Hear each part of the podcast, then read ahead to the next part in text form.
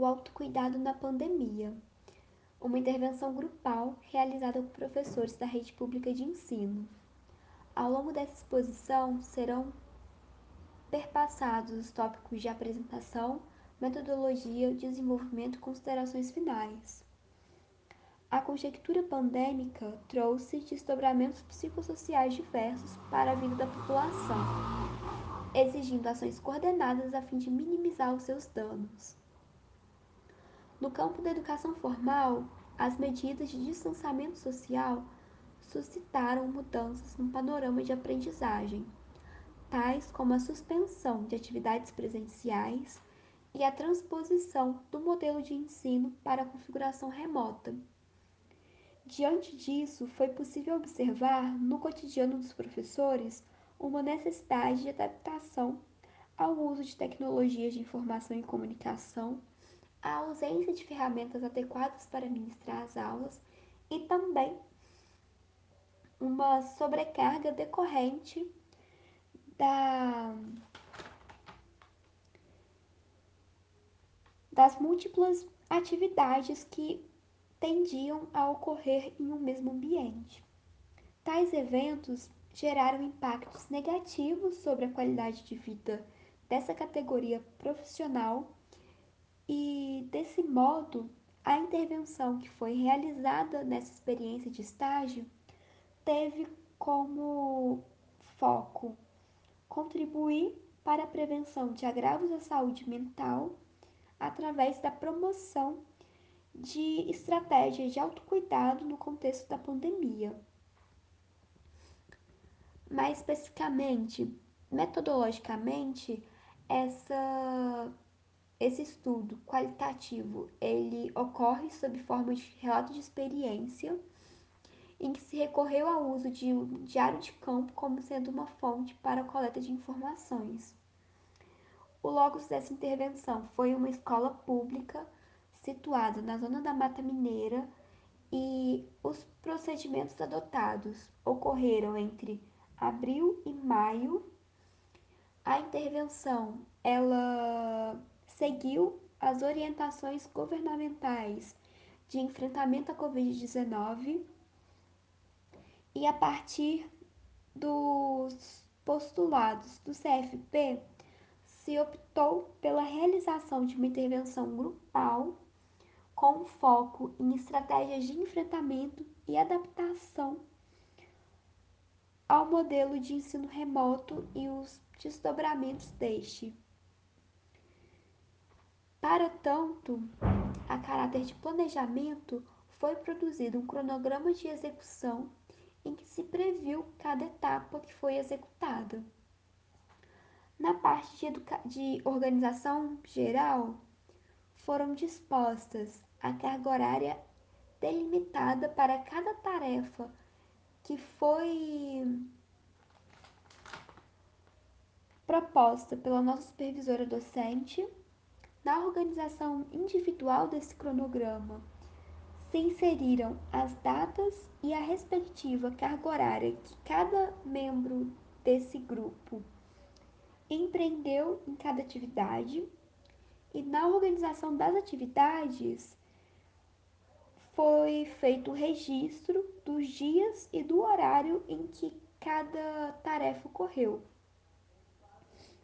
No elenco dos procedimentos adotados, é possível apontar o grupo de estudos em que se teve uma análise da literatura científica e das normativas técnicas, as discussões de caso em que se teve um movimento de troca de experiência entre os grupos de alunos que estagiavam nesse mesmo setor, as reuniões de planejamento promoveu o alinhamento das estratégias interventivas,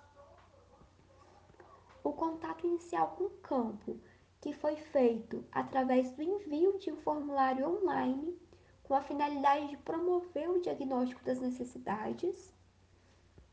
Também se teve a etapa de confecção de materiais educativos e atividades em que, em vista da demanda identificada, se optou por uma prática meditativa e pela construção de uma cartilha de autocuidado como sendo os principais recursos didáticos. Houve também a etapa de execução dos encontros, onde se foram feitas duas reuniões com uma duração média de duas horas e que contaram com uma média de 33 participantes. Houve também a etapa de avaliação da proposta, também feita através de um formulário online enviado para os participantes, e a partir dessa avaliação sobreveio enquanto uma alternativa a elaboração de uma atividade contínua com encontros feitos em curtos intervalos de tempo. E por fim, houve a elaboração do relatório final, no qual se teve um espaço para reflexão acerca de quais seriam as potencialidades e as dificuldades dessa experiência de estágio.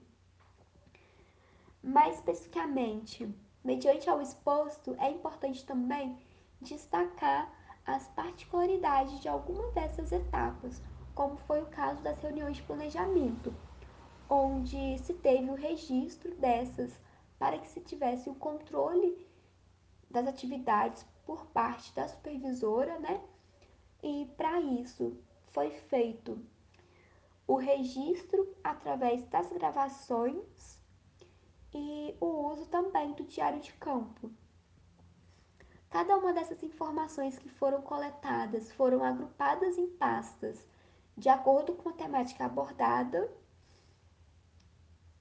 Já na etapa do contato inicial com o campo, realizou-se uma exposição né, da nossa proposta para a diretora da escola e após essa diretora confirmar e aceitar a nossa proposta, realizou-se então um envio de um formulário online com a finalidade de analisar quais seriam as necessidades desse público-alvo.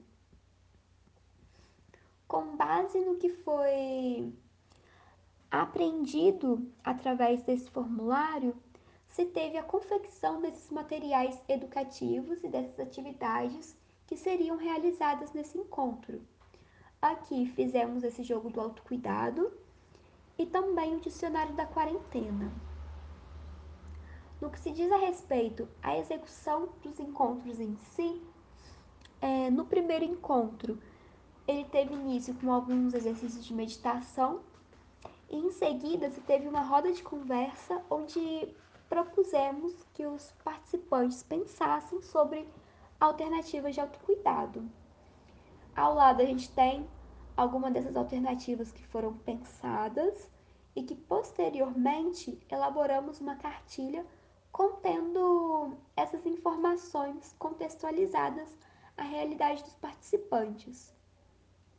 Logo, no segundo encontro, se teve a exposição dessa cartilha que foi elaborada entre com base nessa nesses apontamentos feitos no primeiro encontro e também na literatura científica analisada.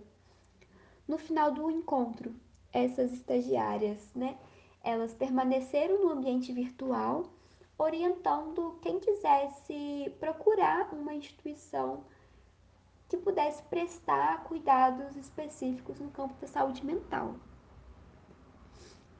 Ao fim, foi possível observar que essa experiência destacou a relevância da experiência de estágio para a construção de ações também sob a modalidade online e, como resultado, os professores relataram que essa experiência promoveu o fortalecimento dos vínculos e o compartilhamento de experiências entre os membros do grupo. Enfim, muito obrigada e aqui estão nossas referências bibliográficas.